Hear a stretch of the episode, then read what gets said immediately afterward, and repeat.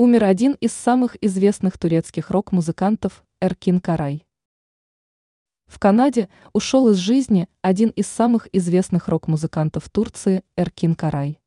Прославился он прежде всего активным развитием анатолийского рока и проектами в рамках направления психоделика.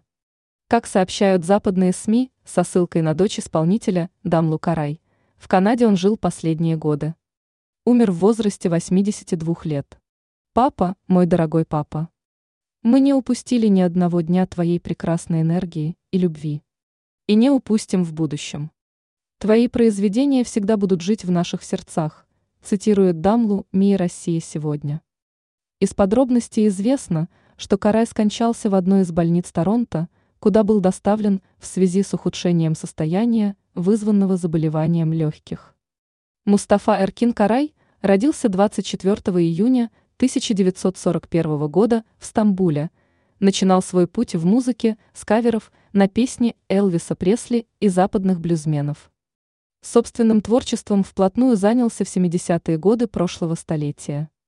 Всемирную славу обрел как исполнитель произведений в жанрах анатолийского, психоделического и хард-рока.